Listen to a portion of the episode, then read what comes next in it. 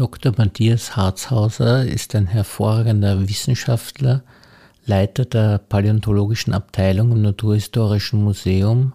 Er unterrichtet an der Universität, aber er ist auch ein sehr humorvoller Mensch. Das merkt man an seinen Büchern, das merkt man bei seinen Vorträgen und auch in diesem Gespräch. Also ein wunderbarer Gast für unseren Bezirkspodcast.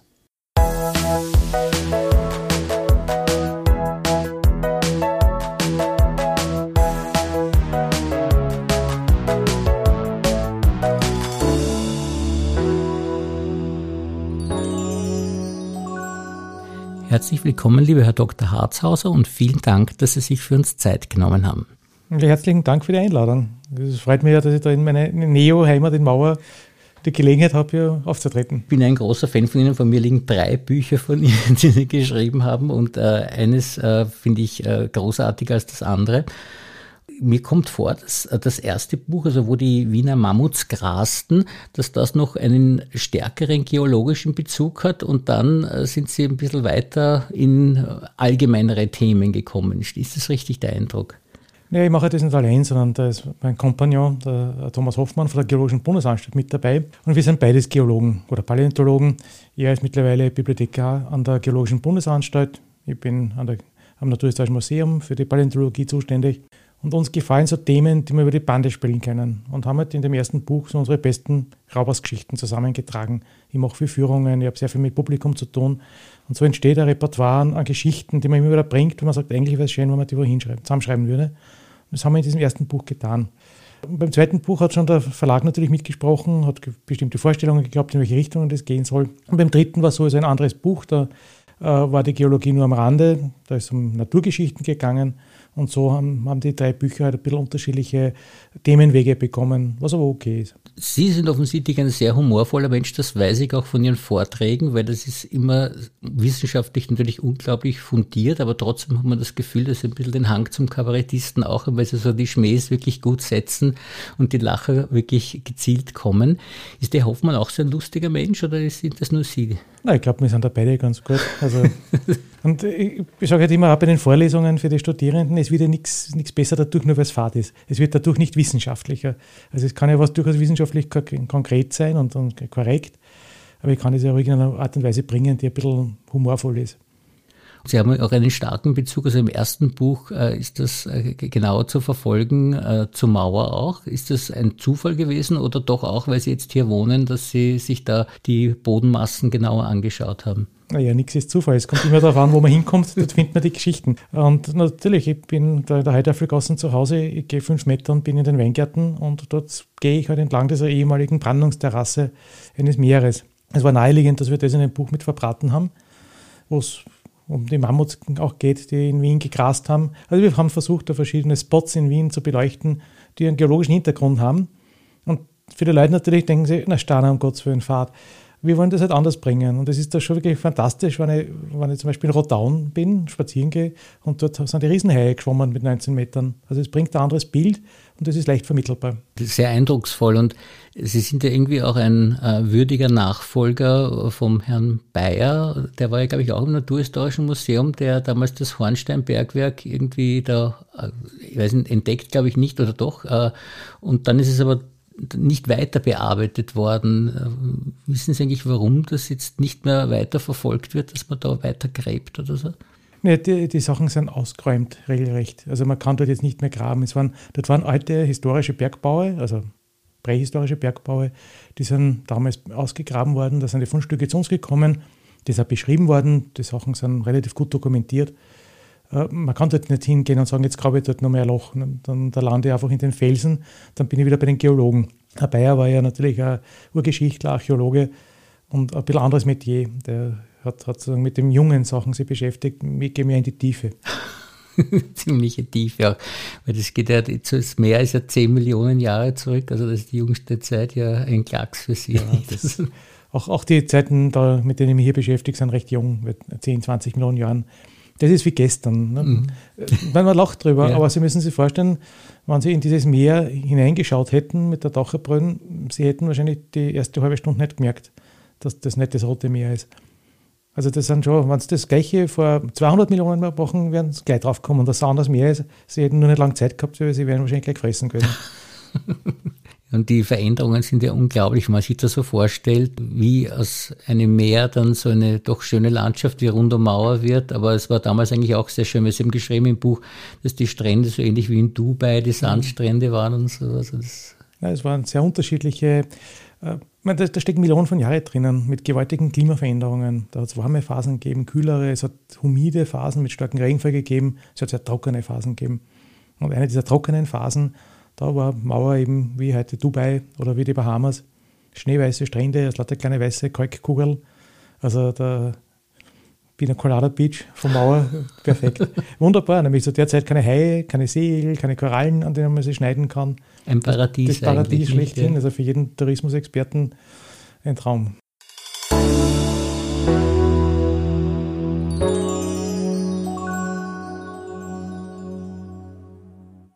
Sie können wahrscheinlich gar nicht durch die Landschaft gehen, ohne ständig zu analysieren. Nämlich nicht einmal, glaube ich, in der Stadt können Sie gehen, da überlegen Sie sich auch die unterschiedlichen Granitsteine am Boden oder so. Oder ist das, das, ist, eine, das ist eine Berufskrankheit. Ne?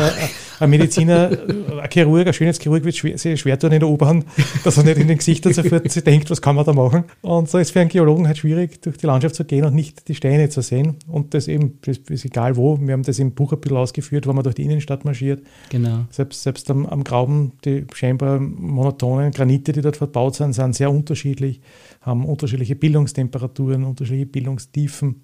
Oder wenn man dann weitergeht zu den Denkmälern. Ne? Die Leute schauen auf die Denkmäler rauf, schauen sich dort die Personen an, die mehr oder weniger bedeutend für die Historie waren. Wir neigen dazu, dass wir uns aber auch die Sockeln anschauen, weil die Steine meistens auch irgendwas erzählen und halt in Vergangenheiten führen können, wenn man es lesen kann. Ja, und Sie haben ja sogar sehr interessant geschrieben in dem zweiten Buch Haie, Goethe und die Gurken, dass die äh, Denkmäler sogar strahlen, nicht? Also ja, das war so ein bisschen ein Steckenpferd von uns, dass wir gegangen sind mit einem Geigerzähler, mit einem alten russischen, der aber sehr gut geht, und haben die verschiedensten Denkmäler in Wien angeschaut, weil besonders Granite neigen dazu, dass sie doch Elemente drinnen haben, wenn ein bisschen Uranium drinnen ist, dass die zu strahlen. Also dass die relativ stark strahlen. Und Maria, Maria Theresien-Denkmal zum Beispiel ist so, dass man dort nicht unbedingt seine Zeltstadt aufstellen sollte. Man sollte dort nicht schlafen die ganze Zeit. Und das Goethe-Denkmal ist eines der am strahlendsten Denkmäler, die wir in Wien haben. Es ist völlig ungefährlich, wenn man dort einmal stehen bleibt, sich anschaut. Und auch die Tauberln, die am, Kopf von Goethe sind, werden nicht zugrunde gehen. Aber es ist doch so, dass es auf lange Sicht gesundheitsgefährlich sein könnte. Das heißt, so ein richtiger Goethe-Fan, der dann in einer engen Umarmung längere Zeit verharren würde, das ist abzuraten. Also mindestens zwei, drei Jahre umarmen sollte dann nicht. zwei, drei. Ja, das stimmt, das wäre nicht gut. Jetzt haben Sie gesagt, dieses dritte Buch ist mit besonderen Skurrilitäten auch gefüllt, wo man das Gefühl hat, dass Sie jetzt wirklich äh, deinen Hang zum Humorvoll noch haben, weil Sie da unglaubliche Geschichten auch ausgegraben haben. Ich habe das auch im Vortrag, jetzt, den Sie gehalten haben in Mauer, gehört. Und Sie haben auch gesagt, eine wichtige Quelle für Sie, diese Geschichten zu finden, ist diese Internet-Datenbank Anno, wo die alten Zeitungen äh, veröffentlicht, also digitalisiert werden, jetzt einzusehen sind. Muss man sich das tatsächlich so vorstellen, dass Sie da sitzen und diese Zeitschriften durchforsten und nach skurrilen Artikeln suchen? Ich möchte mich nicht mit fremden Federn äh, schmücken, weil das ist wirklich das Geschäft von Thomas Hoffmann, Aha. der das mit, mit großer Akribie betreibt, der mir auf das gebracht hat. Und Anno ist wirklich ein großartiges Portal, wo man alte Zeitungen, viele, viele, viele Zeitungen, Zeitschriften, die in der Monarchie und später in Österreich publiziert worden sind, abrufen kann. Und zwar als PDF. Und die sind suchbar. Und man kann dann hergehen und kann wirklich nach Stichworten suchen. Und so wie wir das gemacht haben bei den Wiener Wale oder den Wiener Löwen, dann kommt man drauf, dass mal irgendein ein, ein Wärter Fleisch gestohlen hat und dafür verhaftet worden ist oder ein anderer zerfleischt worden ist in, in einem mittlerweile verschwundenen äh, Tiergarten am Schüttel.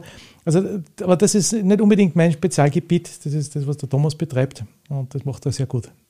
Obwohl die Produkte manchmal bei Ihnen im Museum auch landen, äh, die da beschrieben werden, oder zumindest äh, der Löwe beispielsweise, äh, den Sie geschrieben haben, da gibt es ja diesen berühmten Löwen auch im Naturhistorischen Museum. Ja, ja, wir sind ein bisschen wie das chinesische Reich. Irgendwann kommt alles zu uns.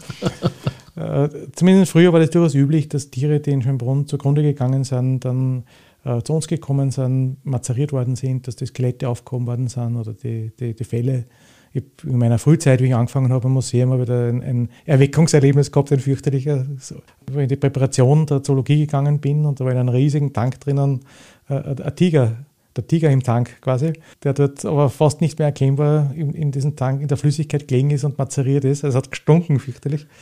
Dann weiß ich ja, warum ich lieber mit meinen Fossilien arbeite, weil die stinken nicht.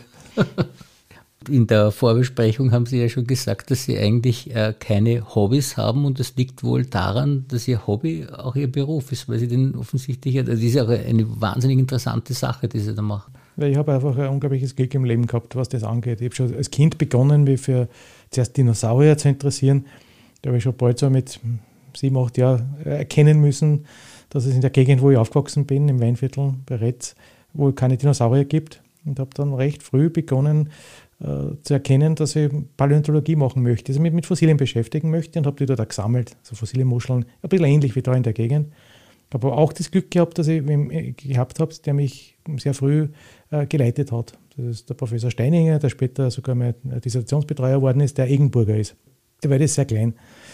Und, und so bin ich auf verschiedene gekommen, die halt für mich sehr glücklich waren. Dann, als man schlussendlich über die DIS dann ans Museum gekommen bin und dort bis heute arbeite, und der Beruf mich sehr ausfüllt, weil ich so unterschiedliche Themen habe. Ich kann eben nicht nur äh, das machen, wofür ich bezahlt werde, also mich um die Sammlung kümmern, die wissenschaftlich bearbeiten, sondern ich kann auch versuchen, populärwissenschaftliche Dinge zu tun, wie in diesen Büchern. Sind Sie deshalb auch noch mal Auge gezogen, weil da Dinosaurier rumgelaufen sind einmal? Oder? Na, erstens sind da keine Saurier herumgerannt und zweitens hat das meine Frau äh, beschlossen, dass wir da herziehen. Und Aber ich habe gedacht, weil da diese Jura-Klippe ist, äh, Nein, die, das, keine, die ist ja 64 Millionen Jahre alt, aber da hat es trotzdem keine Dinosauriermauer gegeben. Nein, mir war einfach mehr bedeckt. Die, die, die nächsten Dinosaurier hätte es bei der Hohen Wand gegeben, vor mhm. ungefähr 80 Millionen Jahren. Mhm. Da hat es begonnen, sie als Insellandschaften rauszuheben. Da waren kleine Saurier drauf. Da muss ich das revidieren, was ich meinen Schülern gesagt habe, weil ich immer zu der Jura-Klippe gegangen bin. Die 64 ja. Millionen haben gesagt, da könnte ein Dinosaurier seinen Rücken gewetzt haben und da sieht man, wie schlecht die AHS-Lehrer ausgebildet sind. Also, so also, muss ich bei der Hohen Wand sagen, dass sie dort den Rücken gewetzt haben. Dann. Ja, da bei uns im, im Mauerwald, da, da wären wir im Tiefwasser gewesen. Das mhm. sind schon hunderte Meter Wassertiefe und da ist die Küste weit entfernt gewesen. Also zu meiner Ehrenrettung schwimmende Saurier hat es nicht gegeben oder so? Nee, Saurier ja, es hätte alle möglichen Mosasaurier, äh, Plesiosaurier gegeben. Da hätte man schon mit ein bisschen Glück hätte man schon erwischen können. Also es ist nicht ganz falsch. Aber Dinosaurier, so richtig die großen, also die passen da nicht ganz her.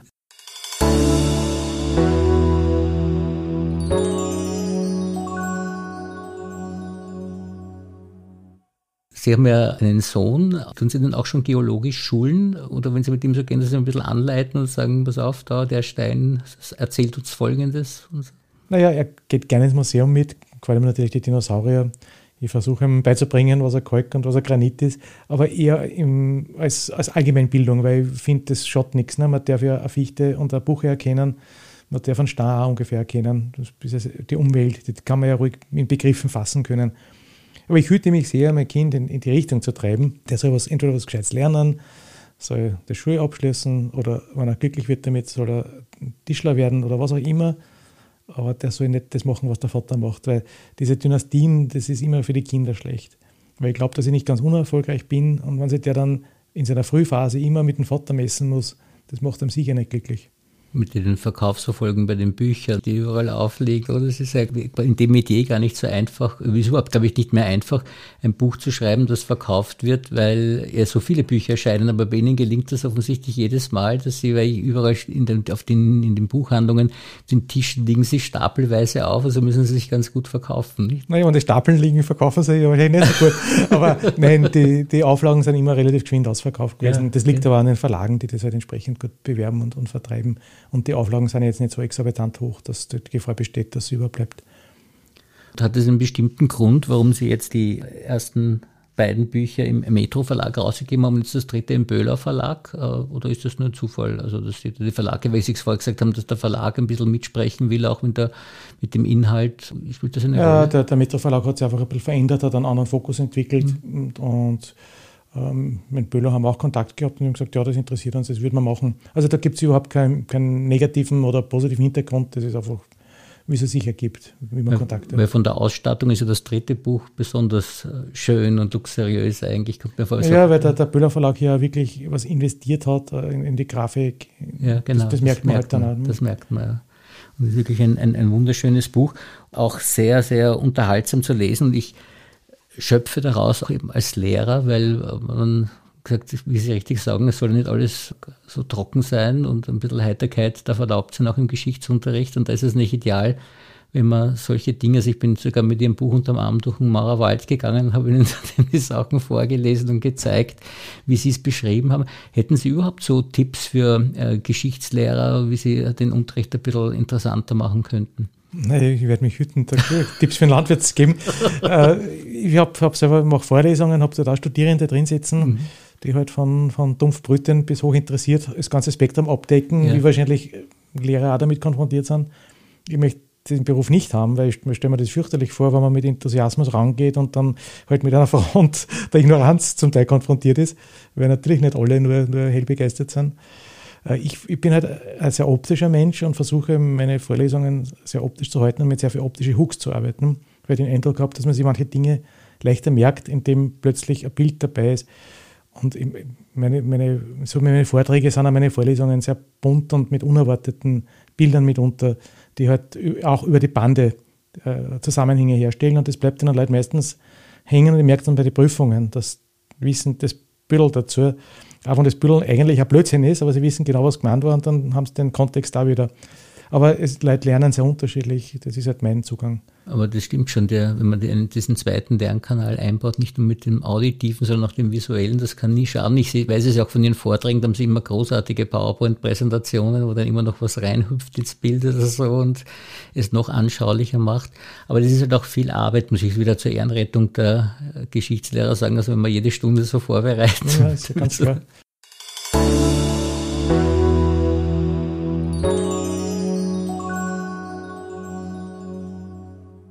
Jetzt haben Sie diese drei Bücher herausgegeben. Haben Sie schon Pläne? Naja, wir haben ja zwischenzeitlich noch ein anderes, ein viertes Buch gehabt. Da ist um, um die Geologie des Weinviertels gegangen, auch in einer sehr leicht verträglichen und, und geschmackigen Art und Weise, auch mit, mit netten Geschichten drinnen. Zum, so Sachen zum Beispiel, dass man nicht erwarten wird, wenn man in Mistelbach am Hauptplatz steht und dort Eis kauft, dass man in einem 600 Meter tiefen Canyon drin steht, wo die, die Leichtfischerln geschwommen sind. Also wieder ähnlicher Zugang. Momentan sind wir beide mit anderen Dingen ausgelastet, weil wir andere Sachen auch noch tun müssen. Diese Bücher sind wirklich Nebenprodukte. Also da beginnt meistens der Thomas zu schreiben und, und wir spielen uns das dann im Ping-Pong zu und er sagt, da, schau, da brauchen wir noch 5000 Zeichen oder da 15.000 Zeichen. Und dann schauen wir halt, wie wir die, die Geschichten entsprechend aufbereiten können. Passiert es auch manchmal, dass dann einer sagt, pass auf, die Geschichte wäre nicht schlecht und sie sagen dann, na, dieses man, passt man nicht, nehmen wir lieber andere. Also sowas, solche Streitereien gibt es da nicht, sondern es sind sich immer einig, was reinkommt ins Buch. Ja, zum, zum, zum Streiten kommen wir eigentlich überhaupt nicht. Es, es, hat auch Geschichten gegeben, die wir nicht drinnen haben, die wir dann vielleicht für andere äh, Projekte mhm. noch, noch, verbraten. Wir haben auch noch viele Ideen für, für bestimmte Sachen. Man muss halt aufpassen, dass man es auch nicht überreizt, bestimmte Themen. Aber bis jetzt war das in, in, in bester Eintracht. Das ist also nicht so romantisch, wie ich mir das vorstelle, dass sie da lachend zusammensitzen und äh, gemeinsam an dem Buch schreiben, sondern es ist tatsächlich so, dass jeder für sich sitzt und schreibt und dann den, das Produkt, was er geschrieben hat, dem anderen schickt und dann wird dann ergänzt oder sowas. Es ist nicht so, dass sie ständig zusammensitzen. Das ist ein rein digitales rein Leben. Digital. wir treffen uns natürlich schon hin und wieder, aber ich glaube, wir sind kein einziges Mal zusammengesessen, um irgendein Kapitel eines, des Buchs zu besprechen. Das ist, das ist nicht notwendig, weil jeder, jeder hat seinen Aufgabenbereich, mhm. den deckt ab. Ich mache die paläontologischen Teile. Zum Beispiel bei den Löwenkapiteln habe ich halt geschaut, wie sind die Höhlenlöwen zu uns gekommen und halt diese ganzen Geschichten, äh, was ist im Museum passiert mit Löwen. Und der Thomas hat halt die, die Tiergartengeschichten recherchiert und zusammengetragen und die, die Zeitungsberichte. Und er hat das dann auch zusammengeführt. Mhm. Ist das auch eine äh, persönliche Freundschaft oder ist das eine reine Fachzusammenkunft, äh, diese da ja, Wenn man nicht persönlich einen guten Kontakt hätte, hätten wir uns das nie angefangen. Natürlich. Irgendwie, ich denke mir, das, das ist ja. Wir kennen uns jetzt auch seit, seit na, mindestens seit 91, weil 1991 haben wir zum Studieren angefangen und da glaube ich, sind wir uns schon über den Weg gelaufen. Ja, ich komme immer so vor, so wie Goethe und Schiller ein bisschen, nicht? In der, der Naturwissenschaft. Ja. Aber die auch, ja, ein bisschen der Goethe, zumindest das Naturwissenschaftlicher. Der Goethe eigentlich auch so ein, der, der eine irrsinnige Steinesammlung auch gehabt. Äh, schätzen Sie ihn dahingehend auch oder war das ein reiner Dilettant, den Sie nur belächeln? Nein, das war kein Dilettant, das war ein Profi. Mhm. eigentlich kenne ich ihn als Geologen. Aha. Dass, er, dass er nebenbei irgendwelche Geschichten geschrieben hat, ist ja etwas, was mich nicht so interessiert. Das ja, war ein gestandener Bergrat, der hat, ja. hat, war Geologe, hat, hat auch Gutachten gemacht und war in, in, diesem Sinne unterwegs, hat diese Sammlungen nicht nur als, als Hobby gemacht, sondern durchaus mit beruflichen Interessen. Äh, ja, also hat, hat sich über, über den Plutonismus Gedanken gemacht, also wie Gesteine entstehen. Das war damals ein sehr heißes Thema, wo wie entstehen die Granite. Hat dann aber zum Beispiel Gedichte über den Granit gemacht. Äh, also ist ganz, ganz lustig, ein, ein, ein Allrounder. Aber das war ein richtig handfester Naturwissenschaftler. Haben Sie auch so Steinesammlungen eigentlich? Oder haben Sie es nur im Museum wahrscheinlich? Nicht, dass ich habe als, hab als, als, Kind und als Jugendlicher mhm. Fossilien gesammelt und ein paar Mineralien gehabt, alles Mögliche. Äh, nachdem ich dann im Museum zum Arbeiten angefangen habe, habe ich das einfach weggegeben oder ans Museum gegeben, weil das passt nicht zusammen. Heutzutage, Neudeutsch würde man sagen, mit den Compliance-Vorgaben passt das nicht zusammen. Ich kann nicht eine Sammlung betreiben und gleichzeitig eine Sammlung zu Hause haben. Ja. Das geht nicht. Aber Sie haben sie eh praktisch ständig vor Ort, wenn Sie im Museum sind. Was sind so Ihre Tätigkeiten? Weil Sie gesagt haben, die Bücher, wo man sie kennt, ist eigentlich nur die Nebentätigkeit und die Vorträge offensichtlich auch nur Nebentätigkeit und das Unterrichten an der Universität ist das auch nur die Nebentätigkeit und ist die Haupttätigkeit jetzt eigentlich diese Leitung im Naturhistorischen Museum von dieser äh, paläontologischen Abteilung?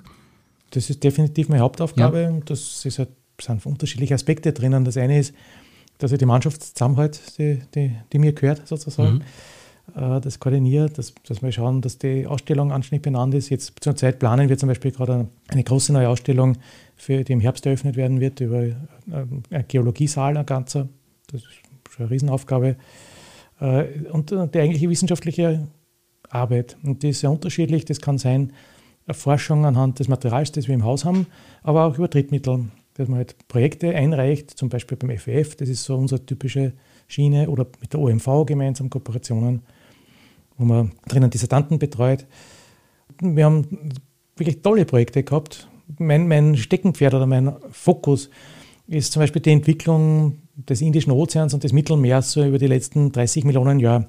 Weil da ist irgendwann ist das zugegangen offensichtlich, ist jetzt ist Afrika an, an Asien angedockt und hat sich ein riesiger Ozean auseinanderentwickelt. Und dieses Auseinanderwickeln, das, das ist etwas, was mich interessiert. Und dazu haben wir Projekte gehabt, wo wir nach Tansania gefahren sind, äh, in den Oman, äh, in den, äh, nach, nach Indien, Südindien, Nordindien, nach Sri Lanka. Und das ist schon sehr, sehr spannend. Im, im Iran sowieso, dann in, in, der Osttürkei, Griechenland, also in, in, vielen, vielen, vielen Gegenden waren wir unterwegs. Das ist natürlich ein gewisses Abenteuer.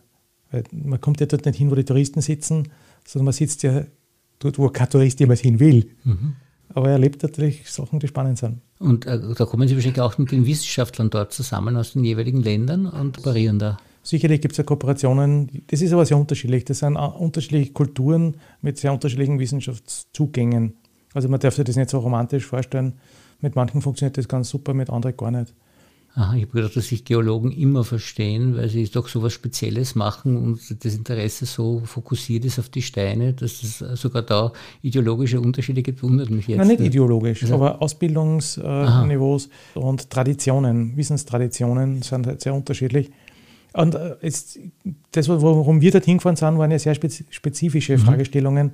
Jemand, der meinetwegen jetzt in Sri Lanka dort an der, an der Universität arbeitet, den interessieren vielleicht andere Themen und ist nicht an diesem speziellen Fragestellung interessiert. Also das sind sehr unterschiedliche Zugänge. Mhm. Gibt es irgendein Projekt, wo Sie sagen, das würde ich noch gern machen und das, also so, so ein Plan, wo man sagt, oder lassen Sie die Dinge so auf sich zukommen und haben nicht so etwas, wo Sie sagen, also das würde mich noch zusätzlich nochmal interessieren? ja, momentan gehe ich mit den Gedanken schwanger, dass wir ein Projekt einreichen, wo wir Kasachstan, Aserbaidschan, Georgien machen wollen. Das ist also ein, ein Teil dieses Meeres, der noch nicht sehr gut beleuchtet ist. Das muss man nutzen, solange man noch hinfahren kann. Ja, es ist jetzt momentan. Nein, man soll das nicht unterschätzen. Wir haben Projekte gehabt, da wollten wir in den Irak fahren und dann ist der Irakkrieg dazwischen. Ja, ja, jetzt ist es ja auch so, dass es gerade ein bisschen, zumindest in der Ukraine, ja. mal ein bisschen zum Toben ja, beginnt. Wir haben einmal den, das Somalia im Auge gehabt, das, dieses Auge haben wir dann aber schnell geschlossen. Ja. Weil sie gesagt hat, dass man das nicht überleben wird, vielleicht. Ja, ja, völlig richtig. Jetzt, jetzt Kasachstan wer, wer geht noch, aber wenn dort die, das unruhig wird, genau. das ja. ist mir kein Stein wert, dass ich dort dann weil wir haben da viele Erlebnisse gehabt. Wir sind ja in, in verschiedensten Ländern schon verhaftet worden. Ja. Und das, da muss man ein bisschen aufpassen. Vor allem, man darf als Tourist darf man auch keine Steine mitnehmen. Das wird Ihnen wahrscheinlich auch sehr schwer fallen, wenn Sie privat unterwegs sind, dass Sie nicht irgendwo einen Stein einstecken oder so. Oder? Ja, das geht ganz leicht. Also das, nein, weil das, das ist ja kein wissenschaftlicher Zugang. Es nutzt mir nichts, dass ich. Das ist insgesamt ein anderer Zugang. Ein Sammler freut sich am Objekt. Mhm. Der Briefmarkensammler möchte halt in der besondere Marke haben mit einem Plattenfehler oder einer, der Gläser sammelt, ein besonderes Glas mich interessiert ja nicht das Fossil als Objekt, sondern mich interessiert als Informationsträger. Mhm, verstehe. Und das muss ja, da muss einen Kontext haben. Also wenn ich nur das drum im, im, in der Vitrine liegen habe, ist es eigentlich wertlos. Also geht es ja nicht mit Steinekoffern auf rein. Nein, das tue ich nicht. Das, es reicht, wenn wir das beruflich machen, weil das eh immer schwierig ist, die ganzen Zollformalitäten. Das glaube ich, ja.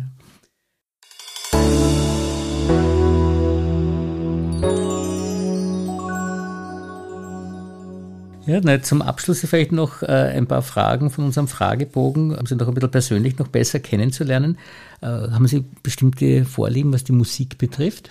Naja, ich komme ganz klar aus, aus dem Punk-New Wave-Bereich, war entsprechend adjustiert über, über viele Jahrzehnte eigentlich.